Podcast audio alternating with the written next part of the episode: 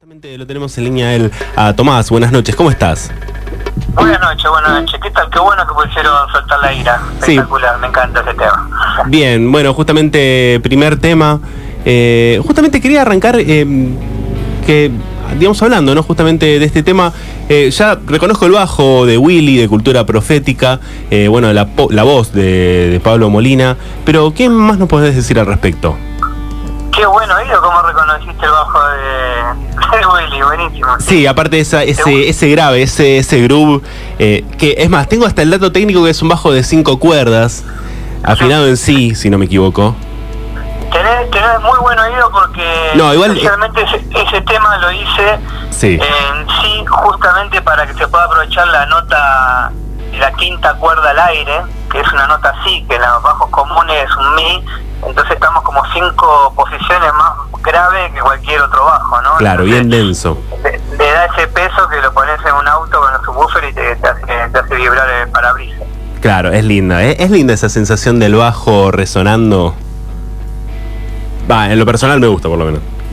Sí, sí, y bueno, eso tiene que ver también con, tenido tanto tiempo para poder haber sido tan meticuloso en, en ese pequeño detalle, ¿no? De, llevar el tema a esa tonalidad para que se pueda lucir el bajo de Willy, ¿no? O sea, cada tema, eh, ya que te lo, te lo como lo que preguntaste, cada tema está tiene un desarrollo y un tiempo como si fueran cortes todos, como todos fueran singles, como si todos fueran el, el corte radial del, del disco, ¿no?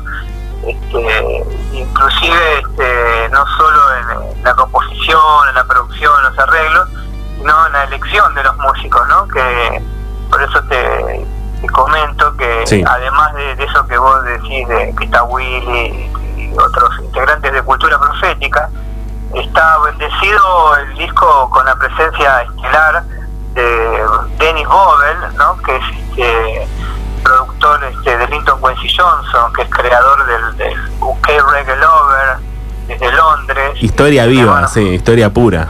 Historia pura, el tipo, imagínate que en los años 70 que, que se armó ese movimiento en Inglaterra, en Londres, de un barrio jamaiquino, donde se armó todo, todo un desarrollo de, UK Reggae Lover. Él fue el fundador y creador de la banda Matumbi, que, que es una banda legendaria de Inglaterra, donde, donde desarrollaban el, el Reggae Lover este, británico, ¿no?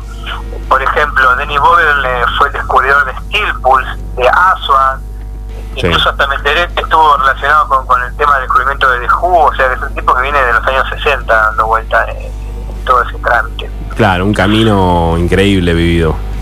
Y sí, que a mí me contó una vez una anécdota, estaba tomando vino, comiendo asado cuando venía a mi casa, eh, de que Bob Marley, cuando en los años 70 todavía no, era muy conocido, y él se fue a Inglaterra para, para conseguir músicos británicos y para poder entrar a, los charts de Inglaterra, que eso mucho la gente no sabe, que las guitarras de muchos de los discos están grabadas por, por gente blanca, ¿viste? Por, por británicos que eran del rock and roll y del blues, por eso tiene un sonido tan particular. Este, Bob Marley, como Dennis Bobel era DJ en esa época y estaba en los, en los, en los boliches pasando Sí. música, Bob Marley le pedía por favor que le pase su música, así que imagínate. Claro.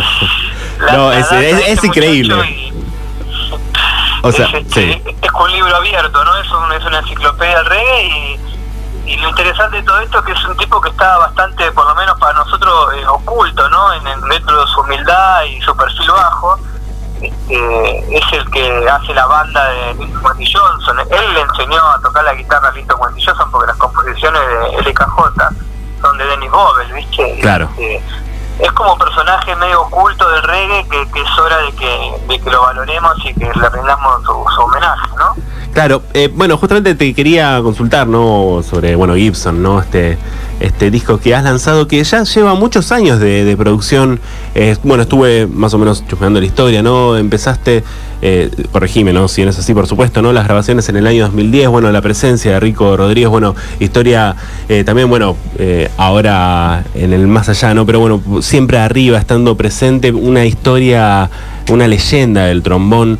Eh, me imagino que, o sea, ¿cuánto significó, ¿no? Este, este disco y, y por qué llegaste a este punto, ¿no? Hasta este año 2019 para, digamos, ¿por qué esperaste hasta este año justamente para lanzarlo? Y mira, este, yo creo que es un año donde eh, nadie, nadie apuesta, nadie arriesga, y yo estaba pensando en sacarlo para el año que viene porque también estaba en esa en esa sensación ¿no? que vivimos hoy en día de que este año no había que arriesgar, no había que hacer nada. Sí. Y, y, todo lo contrario, tuve como un clic en mi vida como decir, no, este es el momento para realmente lanzarlo, porque como yo no tengo demasiadas expectativas y muchas ilusiones, no, no estoy buscando un, un beneficio económico ni, ni siquiera... Este, siempre como que buscándole el, lado de culto, ¿no? La situación, por eso tardé tantos años y esperé el momento justo, ¿no? Que, en realidad no es el momento aconsejable, ¿no? Para sacar un disco y menos para hacer una presentación. Y menos para hacer una presentación en la trastienda, que es el 21 de noviembre, eh, con cachet de músicos y pasajes en dólares que estamos trayendo desde Londres, ¿viste? Eh, me imagino que se, sí, se complica obviamente para todos, por supuesto también para la industria musical. Sí, sí, sí, pero bueno, justamente es donde los que estamos navegando una cascarita de nuez en el océano, eh, no se nos da vuelta la cáscara de nuez, ¿viste? En cambio, si andamos con un Titanic, es muy probable que, te choque contra un iceberg y todo. Entonces, si bien esto en producción, tiempo, calidad, inclusive inversión de dinero, que casi muy incorrectamente políticamente económico el disco no, es muy viable, Es, el, es el momento justo para, para decir, bueno, acá estoy con mi cascarita de nuez, con puro amor, puro arte, este, solito, independientemente, con, con una gran cantidad de amigos, y me la estoy jugando porque también es el momento donde los, los artistas tienen que, dar la cara, ¿viste? Y no seguir escondidos en una falsa comodidad, en una zona de confort que al fin y al cabo al artista verdadero, al artista real, lo termina chanchando y tirando para atrás, ¿no? Entonces me encontré en una situación de, de, privilegio, ¿no? Y de, arriesgar, arriesgar a que, que puedo hacerlo este, porque no, no estoy esperando un beneficio económico a cambio, ¿no? Es como si fuera una exposición de arte, como si fuera un libro de artista en donde desarrollo mi poesía, produzco mis temas y, y lo dejo en un disco por ahora digital, ¿no? Pero si Dios nos acompaña el 21 de noviembre a tu tienda, lo, lo podremos vender físicamente. Bien, bueno, es buena, es buena la data, ¿no? Justamente, ¿cómo va a ser la presentación? Eh, ¿Qué nos podés adelantar? Bueno, van a haber invitados. Bueno, van a haber invitados este, estelares, como por ejemplo, como está Denis Gobel, vamos a aprovechar y vamos a volver a hacer después de 10 años que no se toca en vivo Bastará, ¿no? Que es un tema mío que, nos dio mucha alegría y que, no está siendo tocado. Entonces, el show lo vamos a cerrar con Denis Gobel cantando Bastará. Y la sorpresa es que otro de los vuelcos que, que tuve este año fue que me puse a estudiar jazz, ¿no? Quise elevar un poquito la seguir evolucionando la música y ya sentía como que, había llegado a un lugar en el reggae donde tenía que probar otras cosas y entonces estoy haciendo versiones jazz, bossa nova, big band y, distintos géneros del jazz y todos mis clásicos como Bastará, Verte Bien, Sueño por y varios de mis clásicos de los casos que tengo más de 10 o 15 que no estaban siendo tocados y estoy estudiando con este, Néstor Gesualdi, que es el director musical de la banda, que, que, arregló varios varios temas del disco y tocó trombones, teclado, sinte.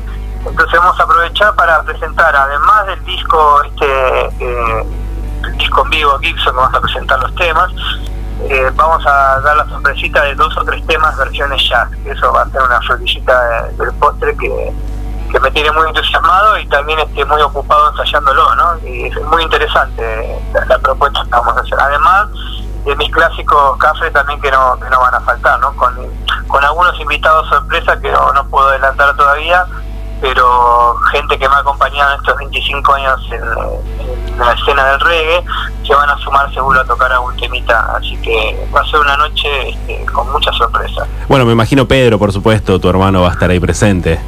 Eh, Pedro no es ninguna sorpresa, Pedro eh, también es, parte de, todo este desarrollo, de, todo, de todos estos años. De hecho, él fue que me incentivó y, que me motivó y me dio la oportunidad también de entrar a los cafres, a abrirme las puertas de, los cafres.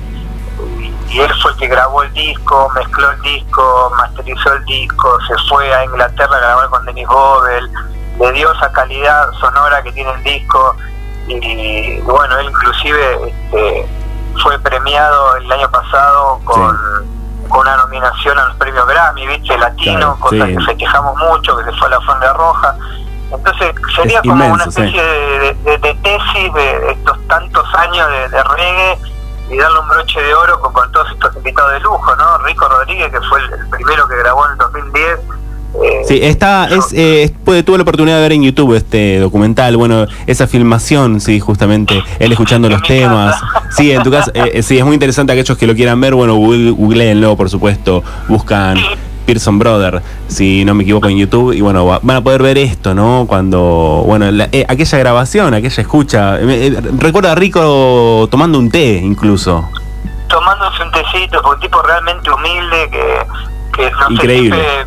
un tipo que, tocó con Bob Marley en la gira de Babylon by que tocó con, con los Special, que tocó con John Holland, que, que lo llamaban de todos lados, que es ciudadano ilustre de Londres eh, vestido con la misma ropa las tres veces que vino, un tipo que, que, enseña valores, que te cuenta anécdotas, que, que él mismo este, no fue invitado al disco, sino que se enteró que yo estaba grabándolo y por la amistad que, surgió de, nuestras vueltas en el 404 cuando íbamos a dar vueltas acá cuando tocamos juntos. Él mismo quiso venir a grabar, escuchó el disco, eligió esos tres temas que eligió y vos lo viste ahí en el, documental, la simpleza que tiene, sí que me da vergüenza decirlo, pero como me elogiaba el producto que, estaba en forma de demo en ese momento.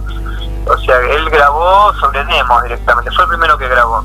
Claro. Y después la, anécdota fue que después de él vino a comer a mi casa también y escuchó lo que hizo Rico Rodríguez. ¡Eh, Rico Rodríguez, My Master! Y yo decía, no, no, My Master. No, no, My Master. No, claro. ¿De quién? quién era el maestro, ¿no? este, Y bueno, otra de las anécdotas es que él conoció a mi madre en vida y justo se había ido a mi madre y él escuchó el tema y dijo, bueno, quiero grabar y le expliqué que el tema era para mi madre. Cinco eh. minutos escribió una letra, que viste que hay un tema en inglés que está compuesto la letra por, por Denis Bobel, que ese, ese tema también es una de las sorpresas que va a haber en la noche eh, con Dennis Bobel interpretando ese tema desde el disco Gibson. Claro, un Conditional Love, ¿no? Si no me equivoco. Un Conditional Love, sí. Esa eh, letra, de puño y letra de, de Dennis Bobel, escrita en cinco minutos. El tipo es un gran eh, compositor, gran letrista, este, y tiene una facilidad para la pluma y para la producción musical que realmente este, se lleva todo puesto, ¿no? Es, es, una locura. Estuve ese día cantando hasta las 4 de la mañana en lo que era el, cuarto de mi vieja que se transformó en un estudio. Y recuerdo que eran las 4 de la mañana y ya habíamos comido unas hermosas entrañas con 3, 4 vino tintos de la, de la hostia. Y mi hermano me decía, bueno, Tomás, ya son las 4 de la mañana, ya me ya fue, ya fue. y, y Denny Bobel este, ya había grabado coros, si vos escuchás el coro, hay nueve voces, que esas nueve voces de Denny Bobel en tres octavas, cantando de la voz más grave a más aguda, todas Denny Bobel increíble, sí, me imagino, lo, lo vivido fue tremendo. Así que estoy totalmente agradecido de que este disco está bendecido eh, por una por un motor del amor, ¿no? Y encima está dedicado a mi madre y en general a, la mujer. Hay algunos temas también, algún tema dedicado a mi ahijada. Así que la, verdad que este este tema, este disco no, no, no podría haber sido mejor, digamos, del tratamiento que tuvo en general. Sí, me imagino. Tomás, bueno, eh, te agradezco de, por sí ya por estos eh, minutos ¿sí? que has compartido con nosotros. Dejamos igual abierta la charla. Eh, ahora, la verdad es el tiempo es tirano, ¿sí? en la radio, como siempre decimos, pero dejamos abierta la, la charla para una próxima en un próximo encuentro telefónico, porque sé que estás grabando una, bueno, nada, sé que estás grabando nueva música, una continuación de esto. Lo vamos a dejar para una próxima charla, sí, pero eh, Tomás, eh, bueno, sé que vas a estar presentando entonces el 21 de noviembre, entonces no sé si querés volver a pasar eh, a mencionar esta fecha. Sí, sí, los quería invitar a todos, que es una producción independiente, que, que nos vengan a apoyar, que ya pueden ir comprando la entrada por tuentrada.com o en otras tiendas y, este, bueno, eh, los espero con todas las ganas y va a ser también una especie de, despedida también del público Cafre que, que, los, los extrañamos mucho y, para volver a tocar todos esos hijitos que, que no estaban siendo tocados en vivo y la, oportunidad de volver a, cantar y gritar entre todos bastará, ¿no? Como lo hacíamos hace 10 años. Totalmente. Bueno, Tomás, te agradezco mucho por estos minutos y bueno, lo mejor para lo que se viene. Pendientes para la próxima charla. Te mando un abrazo, saludos a la audiencia. Otro para vos, buenas noches. Bueno. Bueno, pasaba Thomas Pearson. Eh, y bueno, y seguimos, sí, con más, si no te gusta lo que digo.